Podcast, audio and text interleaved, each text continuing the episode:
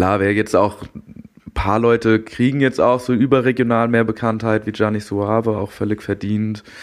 Ähm, aber es ist jetzt nicht wie, yo, hier ist der neue äh, Negativ OG und hier ist noch Indian Kalle und da ist noch der und der und hier und wir haben jede Woche fünf neue Rapper, die alle direkt irgendwelche ähm, Posts auf hiphop.de bekommen. So läuft es mit Frankfurter Newcomern auf jeden Fall nicht. Podcast Brody.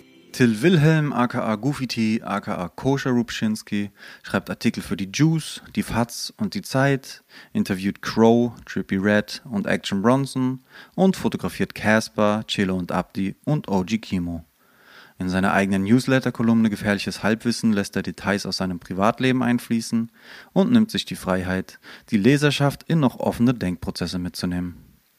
In Podcast Brudi Nummer 39 sprechen wir darüber, warum und für wen er Artikel wie Feuilleton Fanfiction, True Crime Hadamar und Pubman schreibt, wie er es schafft, die Person vor seiner Linse authentisch in Szene zu setzen und wie sich Machtverhältnisse durch den öffentlichen Diskurs beeinflussen lassen. Podcast Brody. Herzlich willkommen zu Podcast Brudi Nummer 39. Ich freue mich, meinen nächsten Gast begrüßen zu dürfen, Till Wilhelm. Wie geht's dir? Müde, aber gut. Ich freue mich hier zu sein. Ja, schön, dass du es geschafft hast. Ja, endlich auch. Ja, Ja, ja. schon länger im Gespräch, aber man ist ja so selten in Frankfurt. Ah, wo bist du sonst, wenn du nicht in Frankfurt bist? In Berlin wohne ich, Aha. aber na gut, ich bin schon relativ häufig in Frankfurt, aber da ist immer so viel los. Ja. Eieieiei. Äh, du erzählst mir gleich noch ein bisschen was zu deinem Bezug zu Frankfurt, ähm, aber für den Einstieg äh, würde ich gerne wissen, äh, was für Assoziationen bei dir hochkommen, wenn ich dir den Begriff Hip-Hop an den Kopf werfe. Ähm, was verstehst du darunter? Äh, was bedeutet das für dich? Ich hatte ja schon Zeit, mir Gedanken darüber zu machen. Du hast mich ja schon vorgewarnt, aber ich bin zu keinem richtigen Schluss gekommen, weil Hip-Hop ist halt Hip-Hop. Also als Kultur irgendwie relevant seit Ewigkeiten, seit vielen Jahrzehnten mittlerweile, aber für mich persönlich ist es halt einfach in, es steckt halt in allem drin. Also Hip-Hop hat ja alles in der Popkultur geprägt.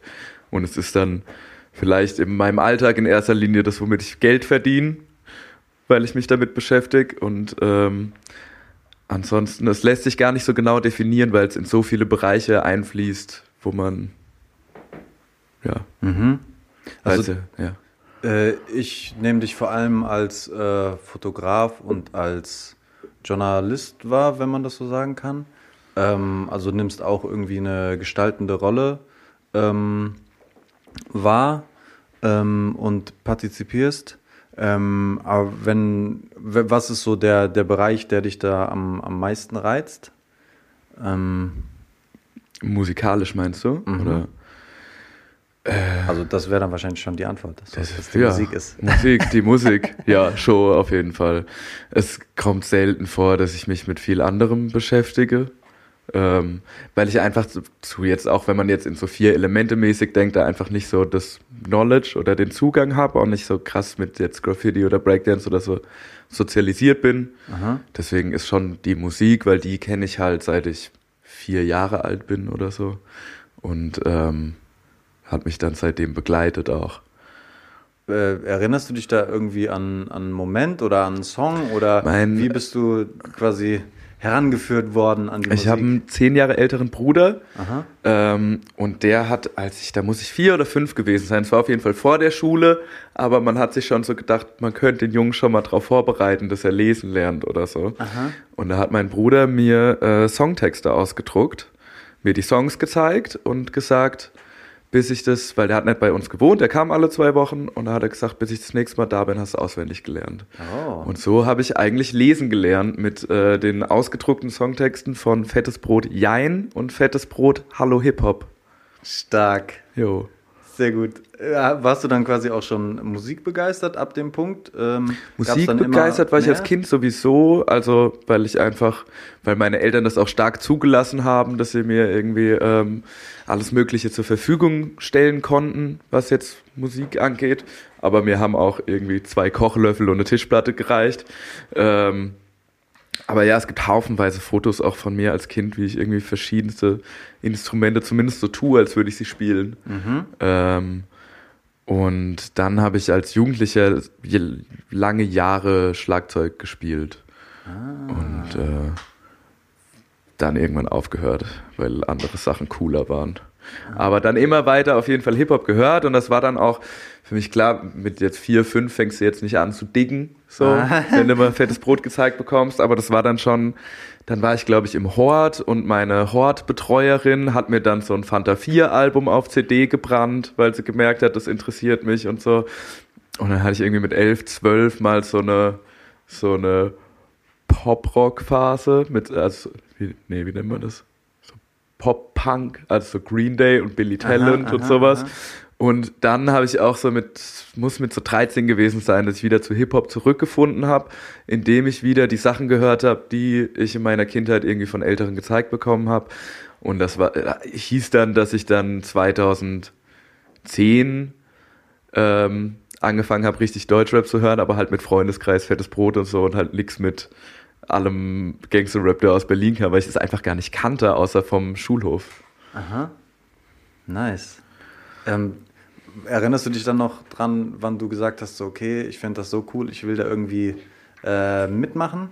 Und war die Fotografie und das Schreiben dann auch so die ersten Gehversuche oder hast du dich auch irgendwie noch anders ausprobiert?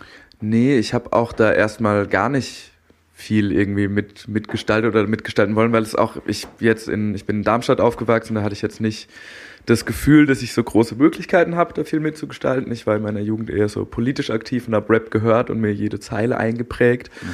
Und das war dann erst, ähm, also beziehungsweise ich habe halt immer sehr viel Hip-Hop-Medien gelesen, einfach schon immer dann. Und ähm, als ich dann in Berlin war zum Studieren ab 2015, Wie alt warst du, als du nach Berlin gezogen bist? 18. 18. Und dann 2017 mit 20 habe ich gesehen, beim Splash Mag werden Praktikanten gesucht. Und das war immer das Magazin auf jeden Fall, das ich am meisten gelesen habe, das ich am meisten gewertschätzt habe und wo ich die meisten so neuen Künstler für mich irgendwie neu entdeckt habe, die mir gefallen haben. Und ähm, habe mich dann da einfach beworben. Und das war dann, dass ich da ins Praktikum gekommen bin, waren auch die ersten journalistischen Texte, die ich geschrieben habe. Und Fotos hatte ich schon als Jugendlicher irgendwie mit so Analogkameras so busy gemacht, wie man das halt so als Jugendlicher macht. Und hatte mir dann aber auch irgendwann eine bessere Kamera gekauft. Und dann war das beim Splash Mac hat sich das einfach so entwickelt, dass ich eh dann zu Interviews gegangen bin und dann gesagt habe, ja, dann kann ich doch jetzt auch gleich noch ein paar Fotos mitmachen. Und dann haben wir exklusive Fotos. Und so hat es eigentlich dann erst richtig angefangen, dass ich auch irgendwie Leute aus der Szene fotografiert habe, weil es so war, ja, wir haben jetzt ein Interview mit dem und dem, hier Till, geh mal mit und mach mal zwei, drei Fotos, die wir dann auf Social Media posten können oder so. Weil sonst hat man ja oft in diesem Hip-Hop-Journalismus-Ding auch die Qual der Pressebilder, die nicht immer schön sind und irgendwie auch immer muss man den Leuten hinterherrennen, dass man welche bekommt und so. Und ja, deswegen war das dann auch so ein kleiner Vorteil für mich, dass ich immer sagen konnte, hier, ich würde gern für euch ein Interview mit dem und dem machen und kann auch gleich Fotos mitliefern und habe da keinen Stress. Ja, ja, nice. Ähm, lass uns kurz über äh, Frankfurt reden. Ähm, welchen Bezug hast du zu dieser Stadt? Weil, wenn ich es richtig verstanden habe, bist du nicht hier aufgewachsen, aber in der Umgebung. Genau, in, in Darmstadt beziehungsweise Griesheim bei Darmstadt, nicht Frankfurt-Griesheim. Verwechslungsgefahr.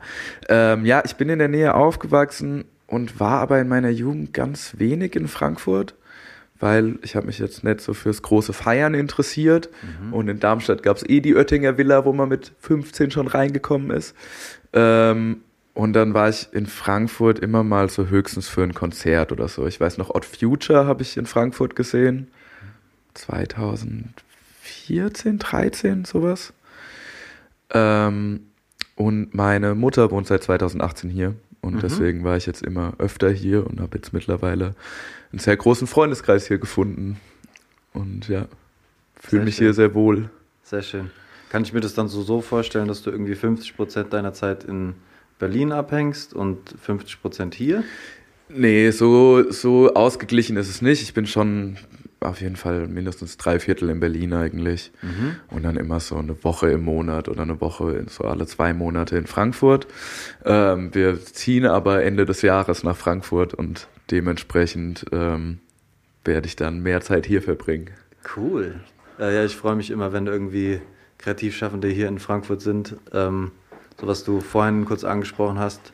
Ähm, so dass dich nichts nach Frankfurt gezogen hat, weil warum? Äh, ich hatte nach dem Abi auch die Idee, ich will gerne irgendwas äh, Kreatives machen und irgendwie Journalismus und Hip-Hop und auch immer Juice gelesen und Backspin und so. Und äh, ich habe das nicht eingesehen, dass ich dafür nach äh, Berlin oder Mhm. nach äh, Hamburg ziehen muss. Und äh, genau, denk halt so, wenn, wenn Leute wie du hierher ziehen oder ich auch hier bleibe, Ja, dann kann man das so ein bisschen. Da hättest äh, du ja in der Pandemie deine Chance ergreifen können, wo eh alles nur noch Homeoffice ist. Mäßig. ja, aber ich, äh, das freut mich, das freut mich sehr. Ähm, Ja, aber das ist tatsächlich auch was, was ich in, äh, was ich schade finde, einfach in dieser auch, ja, ist ja nicht nur die Musik, äh, also ist ja nicht nur die Hip-Hop-Industrie oder nicht nur die Musikindustrie sogar, dass halt Berlin einfach so das Ballungszentrum ist und du kommst eigentlich ganz schwer in diese Strukturen rein, wenn du nicht vor Ort bist. Und ähm, ich bin jetzt auch schon ein paar Jahre in diesen Strukturen und kenne da so viele Leute, dass ich irgendwie sagen kann, ich ziehe jetzt nach Frankfurt und dann schauen wir mal. Aber klar, wenn, selbst wenn du eine, irgendwie eine Festanstellung annehmen willst in, einem, in der Musikindustrie und es, man könnte es eigentlich per Homeoffice machen, wird halt gesagt, ja, aber unsere Networking-Events sind in Berlin. Deswegen musst du in Berlin sein. nee, nee, ich Ja. bin da trotzig. Und es ist ja auch, dass die ähm, Major-Labels erst jetzt in den letzten Jahren komplett nach Berlin umgezogen sind. Es war ja Sony noch die ganze Zeit in München und ich glaube in Frankfurt sogar auch noch Ja. ne, Dings. Und jetzt sind die auch alle, nach und nach geht's nach Berlin auf jeden Fall für diese ganzen Abteilungen.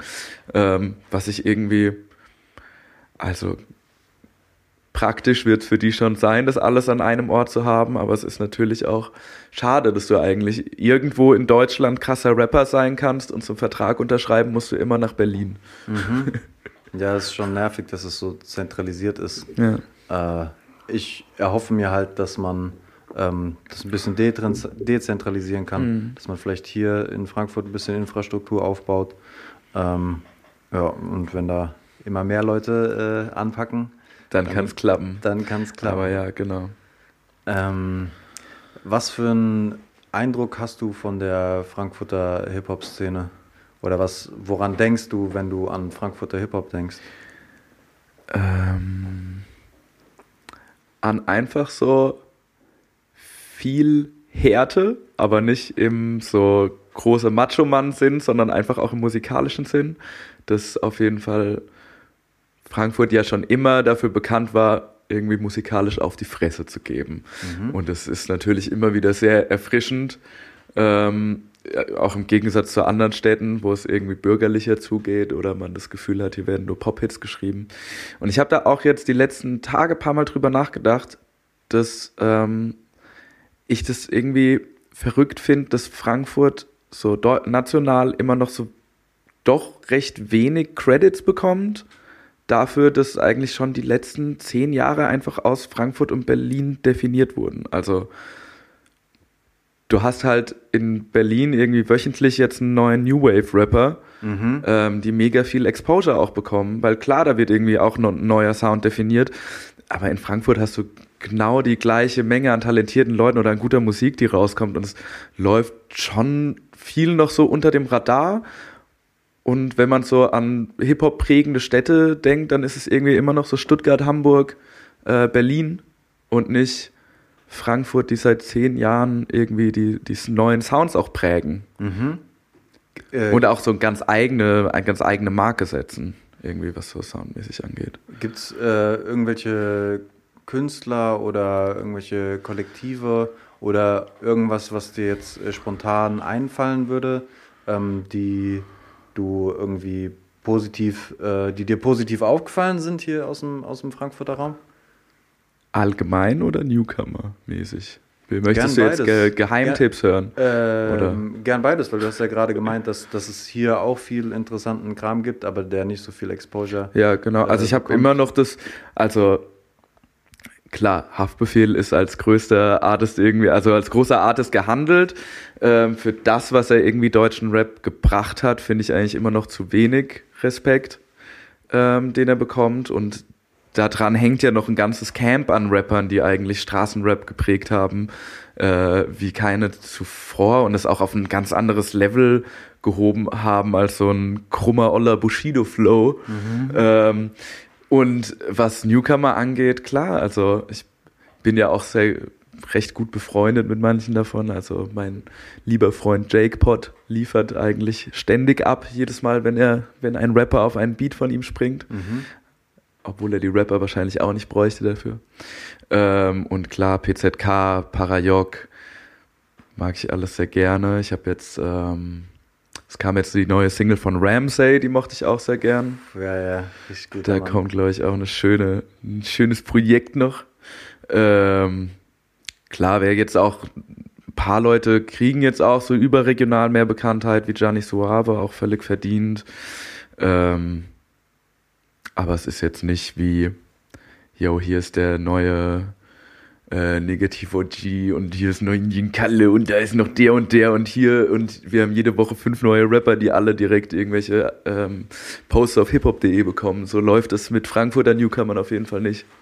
Ja, das stimmt. Es ist eine andere Geschwindigkeit. Äh, ich glaube, es hängt viel mit der Infrastruktur zusammen. Äh, was ich manchmal oder was mir auffällt, ist, dass das Klangbild doch sehr eindimensional ist hier aus Frankfurt. Es ist schon viel Grau, Beton, Straße, Schicksalskrieger. Ähm, aber Frankfurt hat auch noch ganz andere Ecken. Ähm, Und ich bin gespannt, was sich dort in Zukunft noch äh, hervortun Ja. wird. Weil das wird sich natürlich so entwickeln, dass da auch andere Strömungen irgendwie. Die großen Artists jetzt in meinst du oder kommen. die Ja, größeren, bekannteren? Die Ja, das ist größeren. auf jeden Fall immer aus Frankfurt ja auch recht trist gewesen, ja. Mhm. Bet Betongrau, stimmt.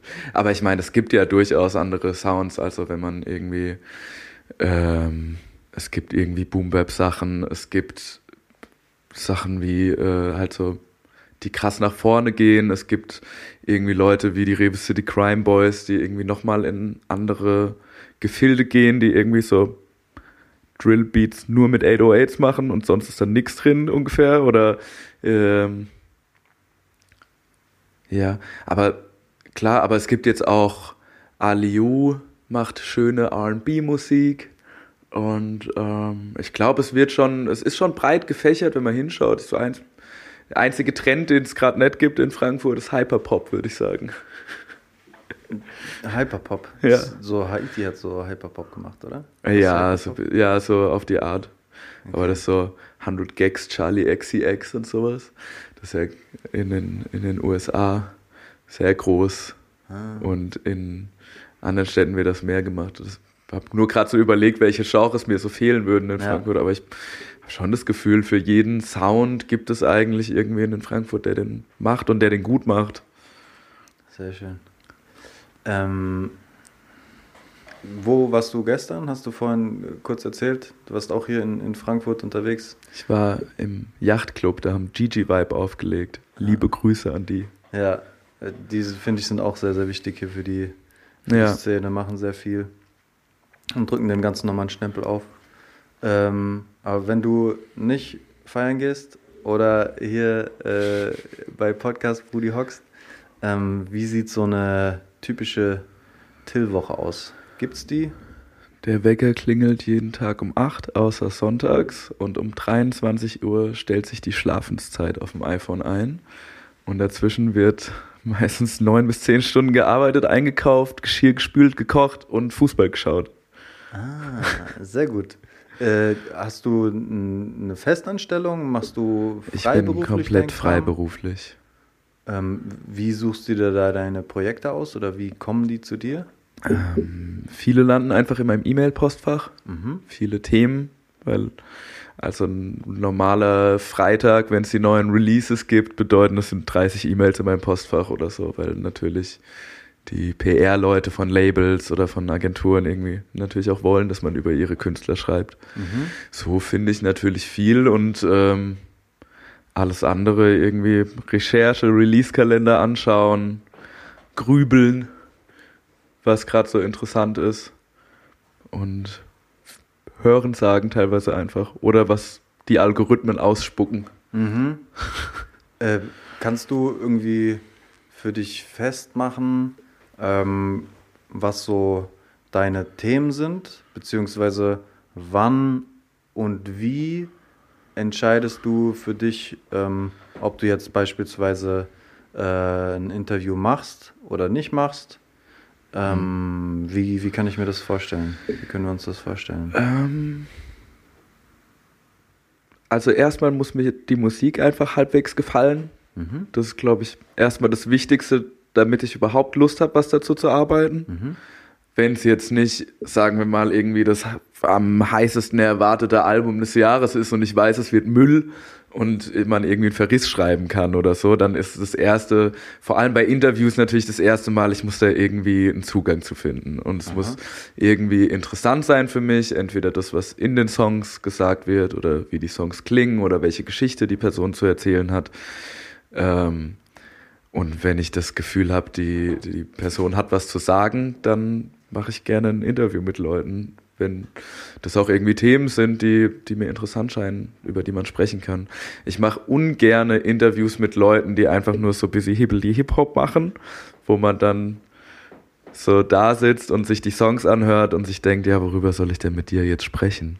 Wenn es so ein bisschen inhaltslos und einfallslos Ja, ist. wie? genau. Oder wenn du, wenn du halt, du kannst ja auch krass rappen und krasse Beats haben und dann in den Texten droppst du halt nur in 500 Wortspielvarianten, dass du der Geilste bist und hast irgendwie ein paar Popkulturreferenzen drin und dann denke ich Mhm. mir so, ja, ich höre das mega gern, aber ich habe nix, worüber ich mit dir reden kann. Mhm.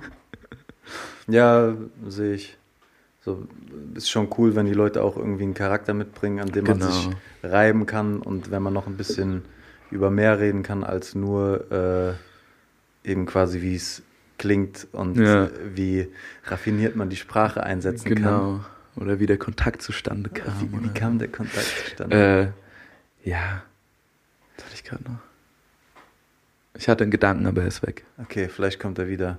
Ähm, neben den Interviews, die du machst, ich habe mir hier so mal diese Name-Dropping-Liste runtergeschrieben. Das Wetter, Juice, All Good, Zeit, Taz, Splash Mac, HHV Mac.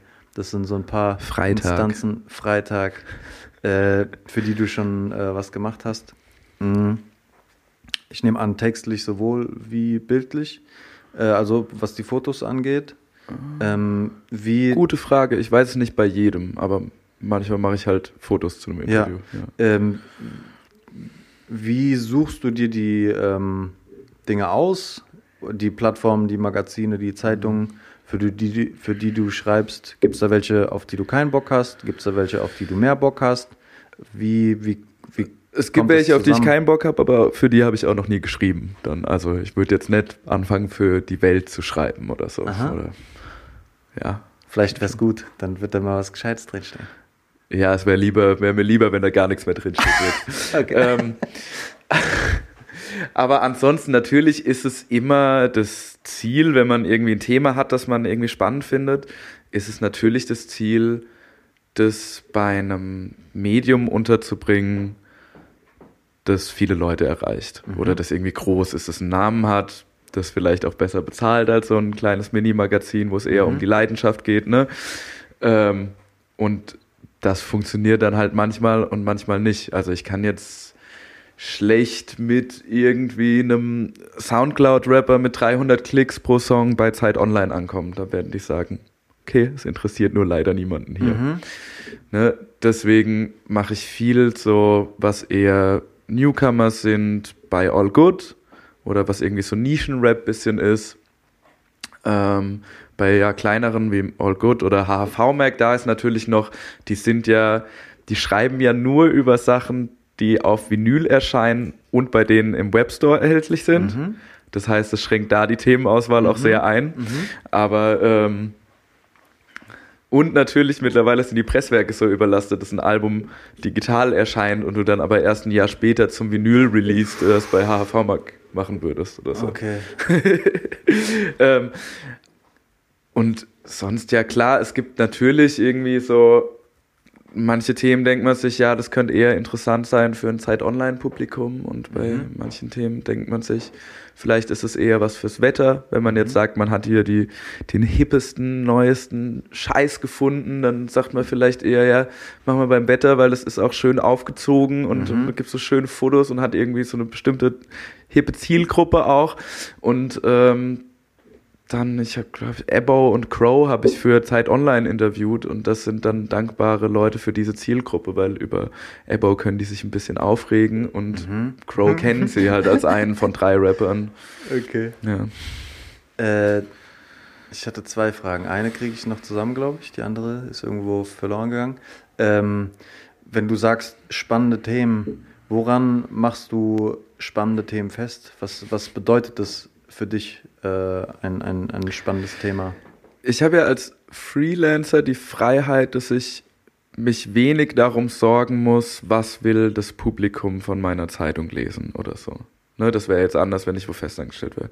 Dementsprechend habe ich die Freiheit, einfach Musik zu hören und zu sagen, boah, krass, darüber habe ich noch nicht so nachgedacht, über irgendein Thema, was da erwähnt wird oder so, oder das sehe ich irgendwie in so kultureller Verbindung zu irgendwas anderem, worüber ich was gelesen habe. Und sobald es mich catcht, kann ich sagen, ähm, das ist für mich ein spannendes Thema und darüber schreibe ich. Also ähm, viel, das, wie gesagt, das wäre jetzt ganz anders, wenn ich irgendwo festangestellter Ja. Redakteur wäre oder so.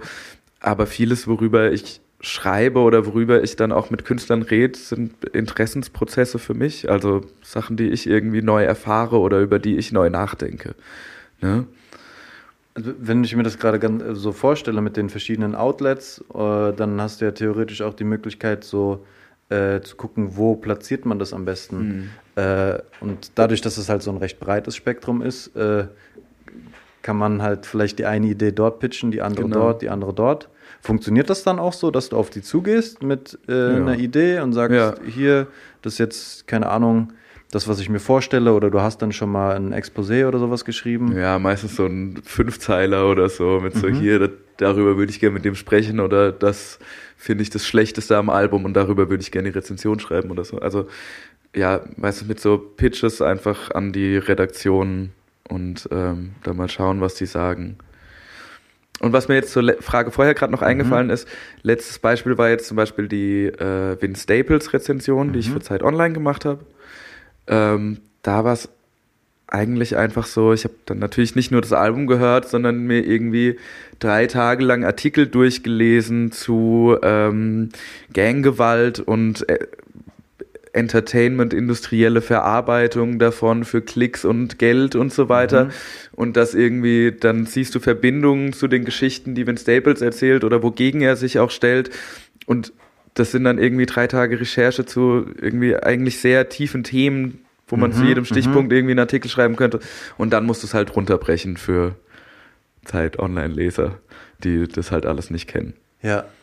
Ähm, also ich finde das, ich finde das super spannend, äh, vor allen Dingen auch, weil du dann quasi so, du bist ja der Selekteur, also du überlegst, welche. Informationen kommen rein, welche nicht. Der ja, Informations-DJ. der Informations-DJ, stimmt. Ähm, Journalismus genau, und- ist nur Info-DJing. ähm, und das bringt dann ja auch irgendwie eine gewisse Verantwortung äh, mit sich, welche Informationen man gibt und welche man nicht gibt, ähm, welches, äh, welchen Kontext man bei den Lesern äh, voraussetzt, ähm, beziehungsweise nicht. Also wie viel Kontextinformation muss man drumherum liefern? Ähm, geht man jetzt davon aus, die Leser sind äh, welche, ähm, die irgendwie einen hohen Bildungsstand haben oder sind es Leute, die äh, irgendwie ähm, nicht so einen hohen Bildungsstand haben? Und gerade bei Hip-Hop-Journalismus, ähm, also heißt ja Leute mit einem hohen Bildungsstand nicht, dass die irgendwie wissen, worüber du sprichst. Also, ne?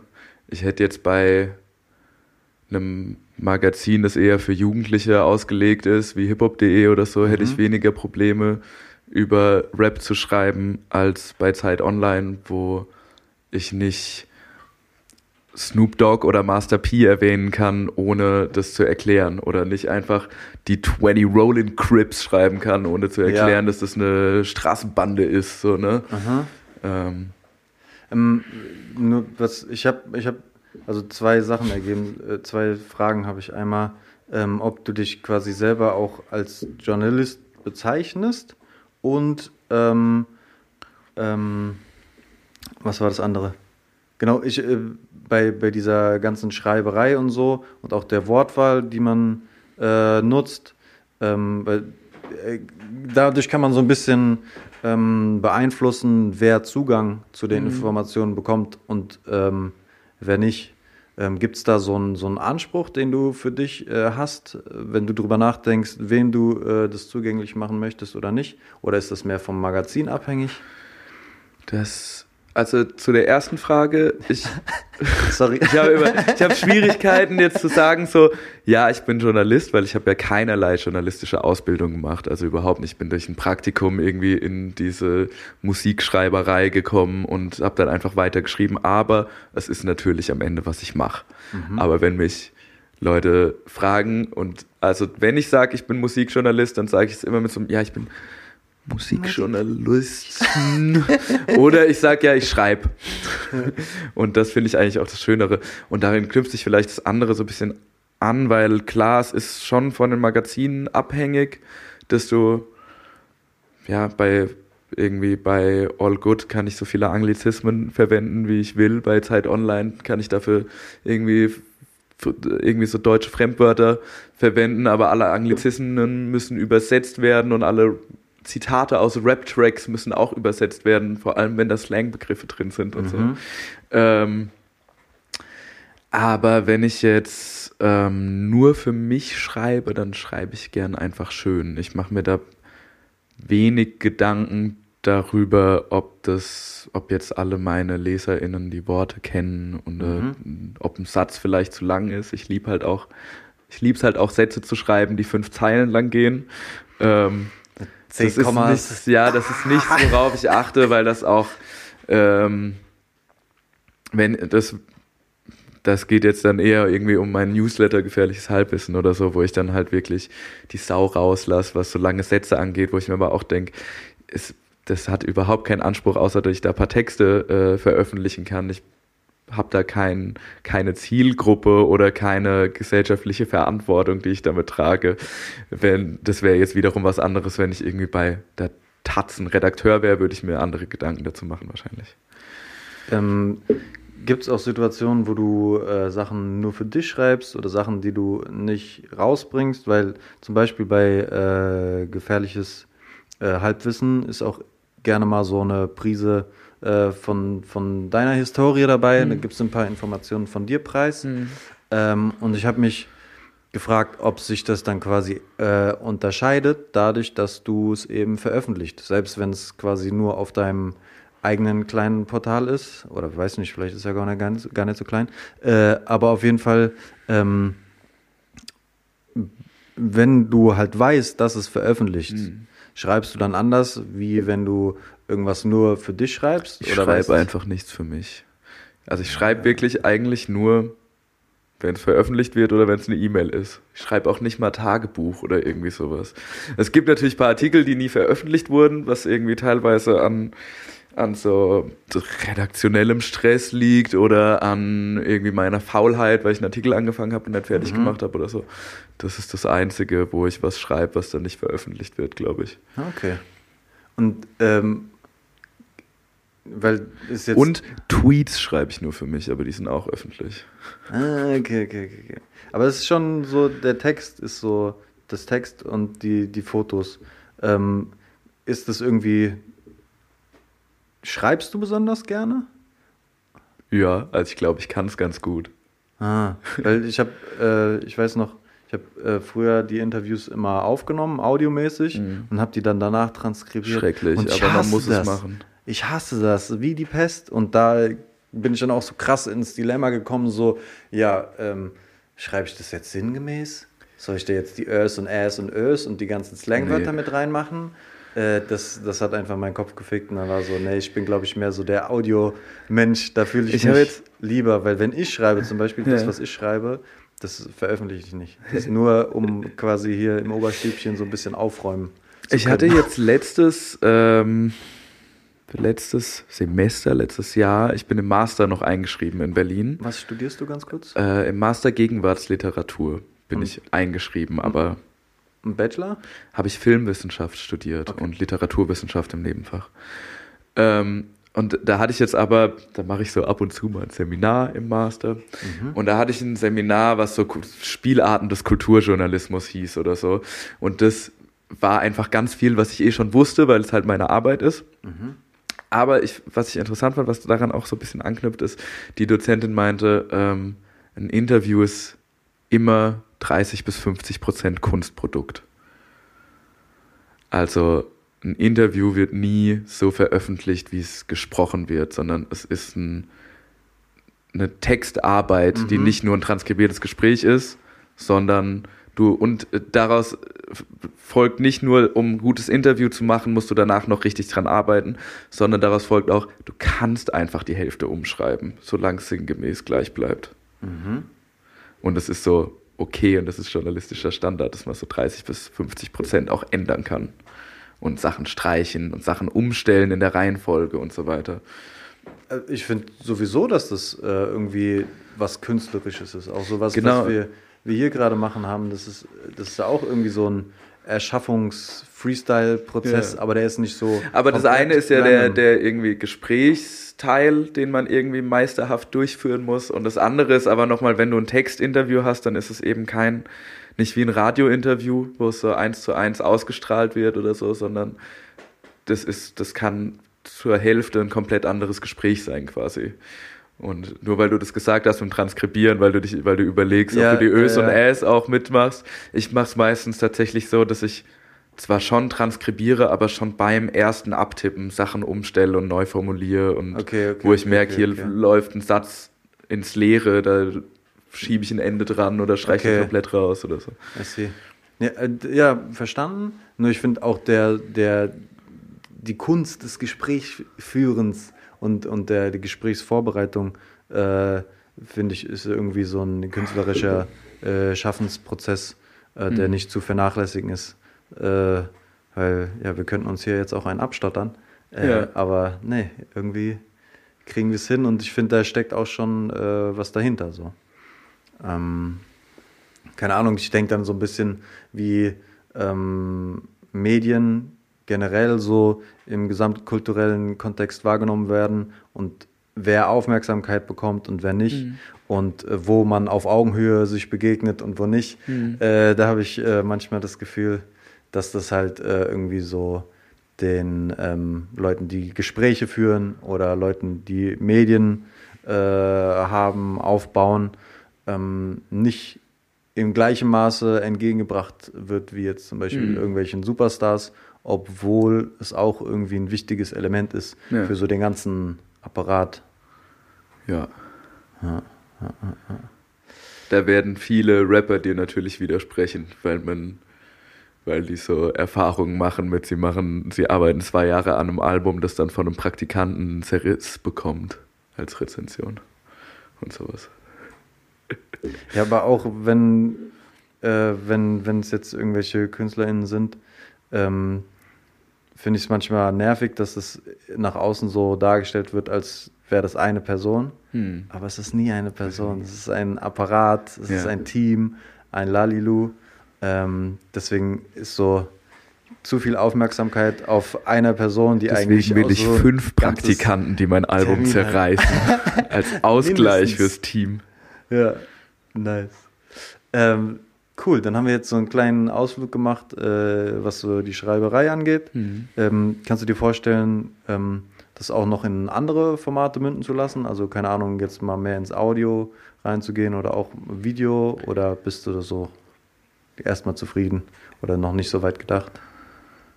Ich mag schon Schreiben am liebsten. Und da habe ich auch so die meiste Kontrolle, dass ich schnell noch was ändern kann, was ich Mm. geschrieben habe oder so.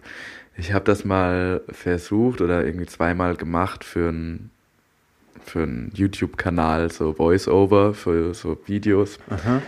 Egal auch, aber ich fand es Horror, das aufzunehmen, weil du die ganze Zeit verhaspelst du dich und dann hörst du dir das wieder an und du merkst, du hast irgendein Wort komisch betont und dann musst du das nochmal machen und dann hast du es aber anders komisch betont und es macht mich verrückt. Und ich bin da ganz froh, dass ich einfach äh, dass es im Text doch ein bisschen leichter ist, dann nochmal irgendwie auch eine Korrektur zu machen oder so. Ähm, Ich habe lieber die Kopfschmerzen bei dem Audiokram Jo. als die Sachen bei dem Textkram. aber ja, Video, ich habe es bisher einfach noch nicht gemacht, aber ich wäre jetzt nicht komplett abgeneigt. Aha. Aber ich glaube, es wird auch einfach nicht passieren, weil ich ja nie vor der Kamera war. Für Interviews oder so. Jetzt. Äh, nice. Weil es ja bei vielen anderen, die dann auch irgendwie ein, wie ein äh, Yannick von Diffus, der halt einfach Videointerviews vor der Kamera macht und dann auch irgendwie angefragt wird, andere Sachen zu moderieren, weil die Leute schon auf YouTube sehen können, der kann schon Videoformate moderieren. Oder dann wird er irgendwie für eine Werbung gebucht oder so. Und dann, weil die sehen, der sieht aber hübsch vor Kamera aus. Und äh, das wird ja bei mir erstmal nicht passieren, weil ich einfach nicht vor der Kamera bin. Vielleicht jetzt? Vielleicht. Vielleicht. Ähm, aber du holst andere Leute vor die Kamera, weil du Fotos machst. Richtig, gute Dun, Überleitung. dun, dun. Ähm, worauf legst du Wert, wenn du ähm, Personen fotografierst? Also vorweg, ich finde deine Bilder sehr ästhetisch. So, ich scroll gerne durch deinen Instagram-Account. Ich habe mich auch einmal ganz runter gescrollt und habe gesehen, dass das da so äh, äh, 2019 irgendwie losging. Ich weiß nicht, ob du da kurz reine gemacht hast und dann. Ich habe da ein bisschen reine gemacht. Es ging schon 2000, ach, Anfang 2018 müsste es gewesen sein, dass es so richtig losging. Weil da war Tapefabrik hier Mhm. Und da hatte ich noch eine richtig beschissene Analogkamera dabei. Also keine, die so technisch schlecht ist oder irgendwie wertlos, sondern einfach eine, die super unpraktisch war, weil es so wirklich eine alte war, ohne irgendwelche Elektrik drin und es einfach eine Katastrophe war, damit Fotos zu machen. Aber ich habe mir gedacht, no, ich nehme einfach irgendeine Analogkamera mit.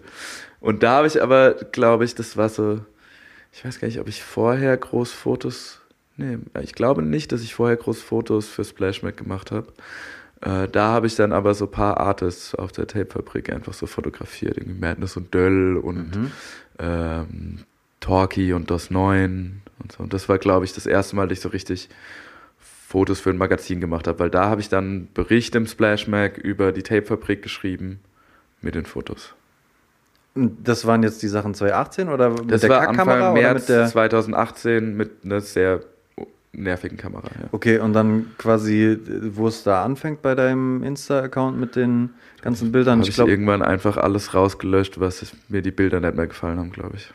Oder ich hab's, nee, ich hab's mal neu gemacht mit so Formaten, ne? Das ist so, Ja, immer ja, mit so ja. Dreierdingern, ja. ja, nee, das fing dann halt, ähm, wenn ich es noch richtig auf dem Schirm habe, äh, vor allen Dingen mit so Konzertfotografie an. Genau, das glaub- sind aber, glaube ich, teilweise sogar Fotos von 2018, aber ich habe die dann alle 2019 neu gepostet, weil ich mir dieses Format überlegt habe, das ich dann so vier Wochen durchgezogen habe oder so. Yes. Nice. Ähm, genau, aber was ich auch im Vorgespräch schon gesagt habe, dass ich deine Insta-Stories immer sehr ästhetisch finde. Das sind so kleine Collagen von Alltagsbildern, Situationen, Memes, whatsoever Jo. und Playlisten, so kleine Collagen. Ähm, und ja, wie gesagt, auch die Bilder sehr ästhetisch.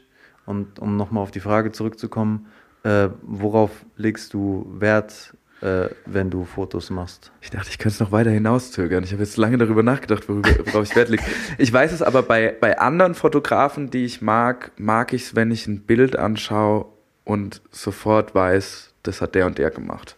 Ne? Wenn du es einfach an den Farben siehst oder daran, wie das glänzt oder so. Und ähm, das mochte ich bei anderen immer und ich habe lang damit gekämpft, dass meine Fotos nicht so aussahen, dass man so die angeschaut hat und gemerkt hat, ah, das ist ein koscher Original. Ähm, jetzt habe ich mir aber einen Negativscanner gekauft vor ein paar Monaten okay. und scanne meine Neg also die Fotos jetzt selbst und habe in der Software einfach irgendwelche wilden ähm, nicht also Einstellungen so eingestellt, wie sie nicht gedacht waren und jetzt haben meine Fotos alle sind so entsättigt und äh, sehen so flach aus, als wäre schon ein Poster, finde ich. So undynamisch und das mag ich jetzt sehr gerne. So Polaroid-Vibes gibt mir das ein bisschen. ja, die letzten. Muss ich nochmal genau angucken, aber ähm, ja, ich weiß auf jeden Fall, was du meinst mit dem. So entsättigt, so ein bisschen blau-grau, matt, Mhm. wenig Dynamik und das finde ich jetzt super. Und so könnt ihr einfach bleiben. Nur das Problem ist, dass ich jetzt so meine, auch so Fotos aus der Freizeit immer scanne, weil das jetzt einfach die Voreinstellung ist und mich dann immer so Freunde oder Familienmitglieder fragen, ja, aber hast du die noch in so bisschen mehr Farbe? Die sind alle so grau. bunt. Dann macht doch eure Handyfotos. Äh, okay, das ist jetzt quasi so der, der technische Prozess an sich und wie sie dann aussehen.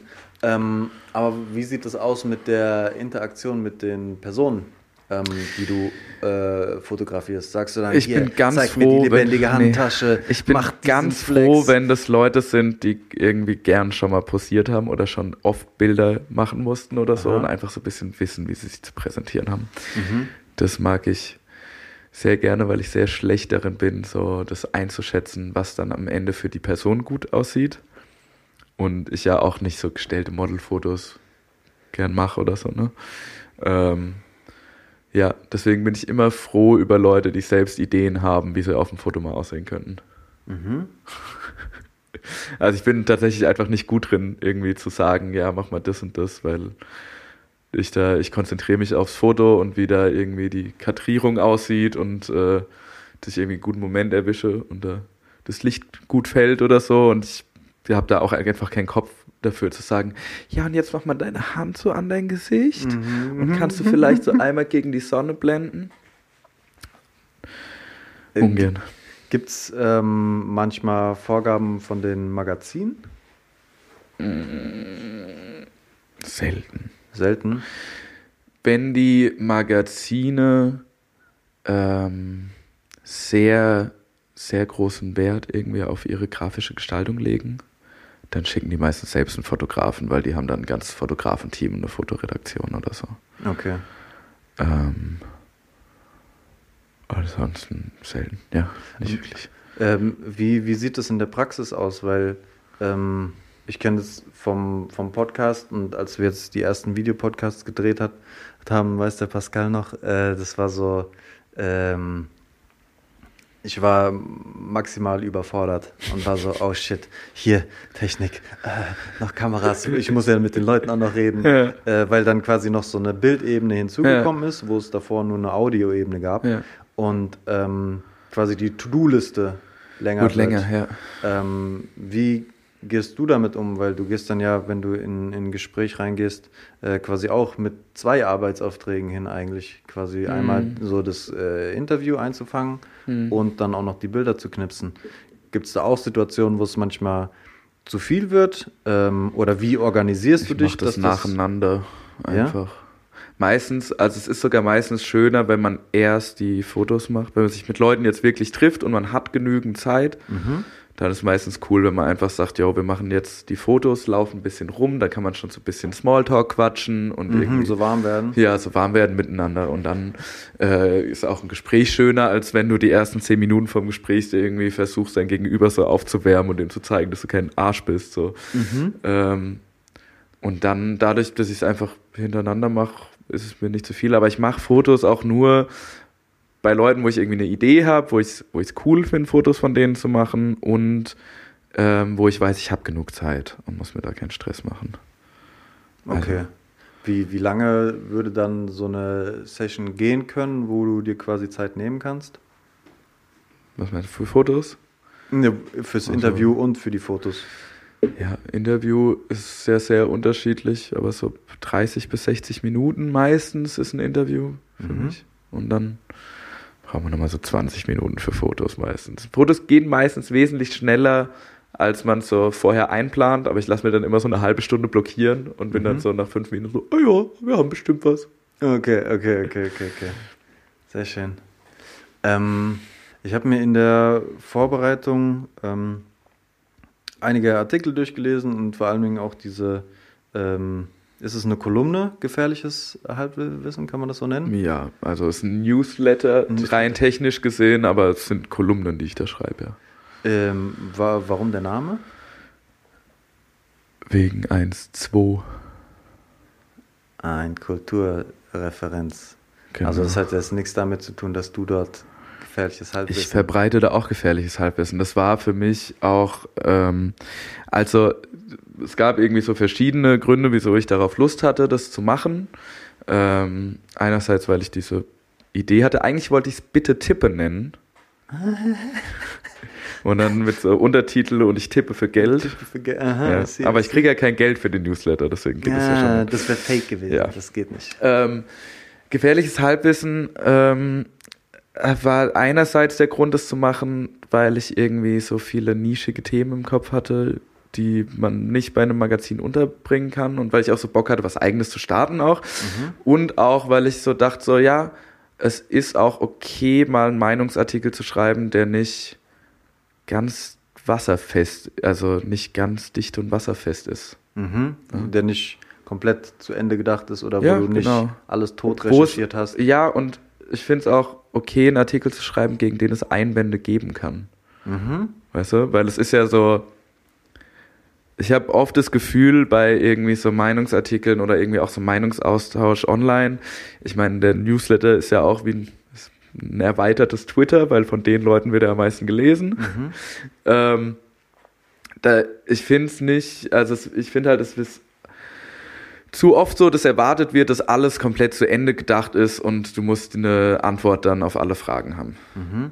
Und ich finde, gefährliches Halbwissen ist ein guter Titel für einen Newsletter, der das nicht macht, sondern der sagt, hier, ich schreibe jetzt was, was mich beschäftigt und wo ich auch eine Meinung dazu habe, aber ähm, ich, es muss halt nicht komplett fertig, es muss keine wissenschaftliche Abhandlung sein, was ich hier mache. Weil Das ist ein interessanter Punkt, weil ähm, zum Beispiel gibt es einen ähm, Artikel, wo du über den Cashmo-Song sprichst, Jo. über Allmann. So, da ergeben sich so mehrere Fragen. Einmal ähm, so, inwieweit sind es auch Themen, die quasi Hot Topics sind? Also inwieweit überlegt man sich, auf Themen einzugehen, die quasi buzzen und inwieweit Un, beeinflussen? ungern sogar eigentlich. Also ich meine, den Cashmo-Artikel habe ich ja ein Jahr geschrieben, nachdem das war. Mhm. Also, weil das Konzept von der Kolumne natürlich auch ist, dass ich immer eine Zeile nehme, die gerade Jubiläum feiert, eine Rap-Zeile, und darauf dann irgendwas aufbaue. Ähm, dementsprechend habe ich über diesen Cashmo-Song auch erst nach einem Jahr geschrieben. Das war dann kein Buzzing-Topic mehr. Ah, okay. Ähm, ansonsten klar, ich nehme da schon Aktuelles mit auf. Jetzt in der letzten hatte ich dieses, äh, hatte ich irgendwie, ging es auch um Ukraine und ging um Annalena Baerbocks Besuch in Yad Vashem in Israel und so. Das waren schon aktuelle Themen, aber äh, ich nehme mir da jetzt nicht vor, irgendwie zu Themen zu schreiben, die gerade gut Klicks generieren. Mhm. Und das merkt man, glaube ich, auch an anderen Artikeln da sehr, dass es teilweise Themen sind, die eher ganz wenige Leute interessieren. Zwei Sachen äh, sind da noch in meinem Kopf. Einmal, also ich will die kurz einfach mal Mhm. rausdingsen, dann können wir die nacheinander machen. Einmal, ähm, hättest du äh, Lust, mit den Leuten zu sprechen, über die du schreibst? Jetzt zum Beispiel bei- in dem, in, in dem Cashmo-Beispiel. Das ist die eine Sache. Und die andere ist, ähm, da, du, du sprichst ja auch über Themen, die dich nerven oder Sachen, die du nicht schön findest. Ja. So. Ähm, das heißt, du musst dich ja auch mit diesen nervigen Sachen auseinandersetzen Ja. und da Zeit investieren Ja. und sonst was. Und da musst du dich ja so aufmachen für Bullshit und Bullshit. Zerstört meine mentale Gesundheit. Ja, warum tust du das und wie? Äh, wie Weil ich mich ja so wie, also ich weiß nicht, wie viel du jetzt so auf sozialen Medien rumhängst. Aber für mich bedeutet Social Media, ich reg mich eh den ganzen Tag auf, ohne dass was Produktives bei rumkommt. Äh, verstehe ich nicht. Naja, weil ich die ganze Zeit, man sieht dann die ganze Zeit irgendwelche Tweets oder Instagram-Stories oder irgendwelche, irgendwelche beschissenen Zeitungsartikel, die einem sowieso reingespült werden, die man sich eh anschaut und sich dann einfach nur so ärgert. Und dann hat man sich den ganzen Tag geärgert und denkt, da ist nicht mal was bei rumgekommen, dass so, ich mich du- geärgert du- habe. du- du und dann kanalisierst kann ich quasi den zumindest, Ärger. wenn ich so einen beschissenen Artikel wie diese, diese erfundene 18-Jährige, die irgendwie ähm, Bossbitch Barbies mit Schwänzen statt Schmetterlingen im Bauch liebt, äh, wie es wie es der Autor in Katja Krasavices Worten wiedergibt. Das Wenn ich halt so ein, äh, die das war dieser Zwölfer- Welt Zwölfer ja, Feuilleton genau. Fanfiction. Feuilleton. Fanfiction, Ja. genau. Wenn ich da halt so, so, diesen Artikel lese ich sowieso und ich werde mich sowieso drüber aufregen, dann kann ich auch was drüber schreiben, wieso das beschissen ist. Okay, okay. Nee, ich denke nur so im nächsten Schritt, äh, warum man sich das antun will. Weil, also ich, ich kenne das auch und ich kenne auch diese Wut und diese Aufregung. Mhm. Ähm, Aber ich, also ich, mental macht mich das auf jeden Fall kaputt und da ist meine Strategie eher äh, so, anstatt dass ich kritisiere, dass ich irgendwas anderes kreiere. das Handy einfach weglegst. Das ja, das Handy- wäre die logische Konsequenz, die wesentlich besser für so viele Menschen wäre. Aber ich mach's halt einfach nicht, weil dieses kleine Rechteck mein Leben bestimmt. Okay, fair. Ne, aber du, du hast die Antwort auf, die, auf den ersten Teil der Frage schon äh, eigentlich so sloppy Auf, ob, doppy ich mit den, ob ich mit den Genau. Leuten reden würde? Nö. Auch mit so Weltautoren nicht? Sehe ich nicht die. Also mit dem glaube ich sowieso nicht, dass ich da irgendwas Spannendes zu reden hätte. Weil, Es kommt dann auf den Fall an, aber nee, wenn ich mich komplett drüber aufreg, dann brauche ich mir das nicht noch anzutun, dass ich. Das hängt ja auch zusammen, weil aufregen tue ich mich eh. Dann kann ich auch aufschreiben, was mich aufregt und es in die Welt rausschießen. Wenn ich mich jetzt aber noch auf ein Interview mit dem Typen vorbereiten würde, mit der, über den ich mich aufreg, und dann ein Interview mit dem mache, dann plane ich mir ja eine schlechte Zeit ein. Ja, aber vielleicht. Äh, das, das, sind, das, sind, das, sind ja, das sind ja so äh, Fragmente, die einen aufregen. Es ist ja jetzt Ja. vielleicht dieser Artikel oder dieser Ja. Song oder sonst was und nicht Ja. der Mensch in Gänze, weil der Mensch in Gänze, den kennt man vielleicht noch gar nicht. Und äh, keine Ahnung, da könnte ich mir vorstellen, dass es vielleicht interessant wäre, so ein bisschen mehr Mensch kennenzulernen und zu verstehen, warum Ja, soll, wenn wir wirklich, Person aber wenn man jetzt wirklich über Cashmore reden will, also erstens nervt mich der Song schon genug dafür, dass ich keine Lust habe, mit dem zu sprechen. Zweitens ist es aber so, ich kann, ich würde mich da jetzt auch nicht zu einem Interview hinsetzen und sag mal und sagen so, hey, ähm, ich weiß, wir haben Differenzen, was deinen reichweitenstärksten Song angeht, den ich für extrem schlimm und problematisch halte. Erzähl mir doch mal, was dein Lieblingsfußballverein ist. Was macht Alemannia, wie kann Alemannia Aachen noch aufsteigen? Also ich, klar kann man versuchen, den Menschen irgendwie dann noch anders kennenzulernen, aber ich, wenn ich ein Interview mit jemandem machen würde, der irgendwie sich äh, in solche ideologischen Gefilde begibt, dann würde ich auch darüber sprechen und nicht versuchen, hey, hat er vielleicht auch eine nette Seite? Wie behandelt er denn seine Freunde und wie viel gibt ihm Kampfsport? Äh, Also ich finde es schon wichtig, dass man äh, das halt in, in Gesamtkontext äh, einordnet. Ja, aber was davon ist, halt was so davon ist irgendwie für die Fragment. Kultur relevant? Mir geht es ja nicht darum, dass Cashmore ein schlechter Mensch ist. Oder dass jetzt, ja, dass der jetzt irgendwie geächtet gehört, sondern das, was er da sagt, gehört geächtet. Mhm. Und ich finde es aber auch für einen öffentlichen Diskurs völlig irrelevant, ob das jetzt ein gerader Typ ist mit Werten und viel Ehre oder ob das irgendwie ein hinterhältiger Snitch ist. Das sind ja so Ehre, Ehrenmann-Vorstellungen, da habe ich ja gar nichts mit zu tun. Mir geht es darum, dass der halt Bullshit sagt und der Bullshit wird weit verbreitet und bestärkt Leute, die nicht bestärkt werden sollten. Und deswegen muss man den Bullshit kritisieren, den er sagt. Und dann, es, es geht mir aber nicht darum, Menschen kennenzulernen, sondern über Themen zu sprechen, die für eine Kulturkreis, Hip-Hop-Kultur, die wir uns teilen, wichtig sind. Äh, ich denke manchmal wie in so einem Bullshit-Katalog, dass das so Beispiele für not how to do things sein Ja. kann. Ähm, weil, keine Ahnung, ich habe sicherlich auch schon mal Sachen gemacht in meinem Leben und von mir gegeben, die in diesen Bullshit-Katalog äh, passen würden. Keine Mhm. Ahnung, weil ich da noch nicht auf der Höhe war oder Mhm. weil ich schlecht gelaunt war oder nicht nachgedacht habe oder sonst was. Mhm. Ähm, deswegen denke ich so als Thema oder als Beispiel ist es cool. Ähm, ich habe nur manchmal das Gefühl, dass das ähm, halt so äh, mit dem Mensch Ja. verknüpft wird und finde das dann quasi so reden das zu Urteil viel so über Menschen, auch im, über so Einzelpersonen im so Hip-Hop-Journalismus. Mhm. Und das finde ich ist einfach nicht so sinnvoll. Also um irgendwie, wenn du über ein Album sprichst, das, ein sehr das eine sehr persönliche Geschichte erzählt, dann macht es sicher Sinn, über den Menschen zu sprechen, weil nur so ergibt das Album Sinn. Mhm. Wenn du jetzt aber über tatsächliche Debatten irgendwie reden willst, über, keine Ahnung, ja, Homophobie im Rap, Sexismus im Rap, Mhm. Rassismus, im Rap, dann ergibt es keinen Sinn, sich die ganze Zeit an Einzelpersonen festzuhängen. Weil einerseits, weil was bringt es, wenn wir jetzt den einen da irgendwie belehrt haben, es bleiben tausend andere. Und zweitens kann man dann immer sagen, ja, aber guck mal, der andere der hat ja noch viel schlimmere Sachen gemacht. Mhm. Weißt du? Ja, Kannst safe. immer sagen, ja, hier, die Person hat sich rassistisch verhalten, aber Flair, hast du gesehen, was der über die Jahre gemacht hat, der wird auch nicht gecancelt. Mhm. Und natürlich stimmt das, aber das ist ja das Problem und nicht, dass wir hier, dass wir dann irgendwie so einzelne Personen wegsperren müssten oder Mhm. die irgendwie äh, deren Leben und Haltung auseinanderfriemeln müssen. Ähm, ein, ein Ding ist mir noch äh, aufgefallen, so eine, so eine Zeile, die mir hängen geblieben ist, ähm, aus einer deiner äh, gefährliche Halbwissen ähm, Newsletter. Und ähm, jemand, der längst aus dem Diskurs ausgeschlossen gehört. Das war so der letzte Teil Über wen habe ich das des geschrieben? Satzes. Ich weiß es nicht mehr, aber ich will auch nicht über Personen Okay. reden, sondern über. ich will es nur, über, dass ich für mich selbst einordnen kann, weil ich habe es in meinem Kopf. Ich glaube, es war äh, Eisfeld, der sich nicht von Jesus distanziert hat. ja, Oder jo. sowas. Ähm, Das war sogar die erste, glaube ich, oder?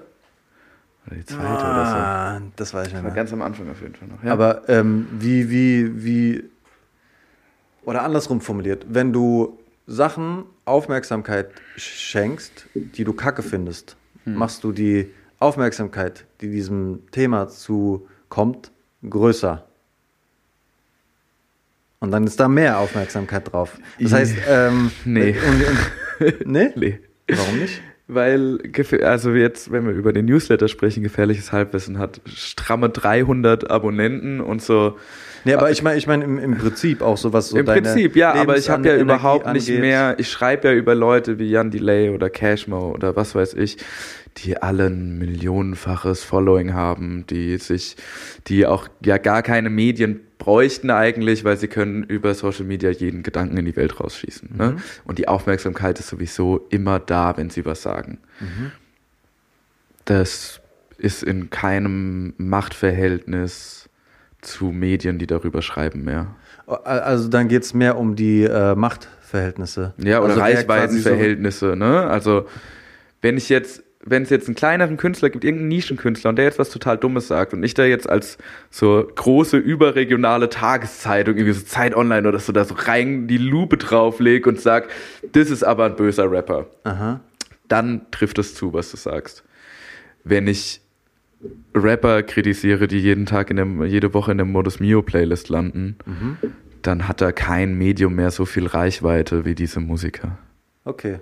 Okay, dann, dann habe ich den Punkt verstanden, dass es Ja. mehr um die Machtverhältnisse geht. Weil es, äh, das ist ja noch das Einzige, was man dann irgendwie als Medium tun kann, ist seine schon geringere Reichweite als die Person, über die man schreibt, nutzen, um die zu kritisieren, weil damit es überhaupt eine Gegenstimme gibt.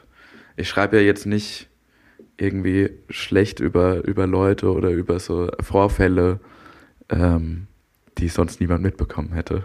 Okay, fair enough, fair enough. Till, mein Lieber, ich habe gerade auf den Zettel geguckt. Wir sind durch, was den Zettel angeht. Schon durch? Jetzt ging hier ratzo so. Ähm, hast du noch irgendwas auf dem Herzen, was du gerne loswerden möchtest? Irgendwas, was dich beschäftigt? Irgendwelche Projekte, auf die man sich äh, in, in Bälde mal freuen kann von dir? Folgt mir auf Twitter, ich schreibe den ganzen Tag. Und Shoutout DJ Mad. Danke für alles. Der ist DJ Mad. Der von den Beginnern mit der ah. Schiebermütze und dem Bart und der Riesenbrille. Okay. Ich hoffe, der ist jetzt nicht mad. Jo, ah, dass du den erkennst. okay, ja, danke dir, mein Lieber. Gerne. Leute, wir sind draußen. Ahoi. Podcast Pro Podcast Pro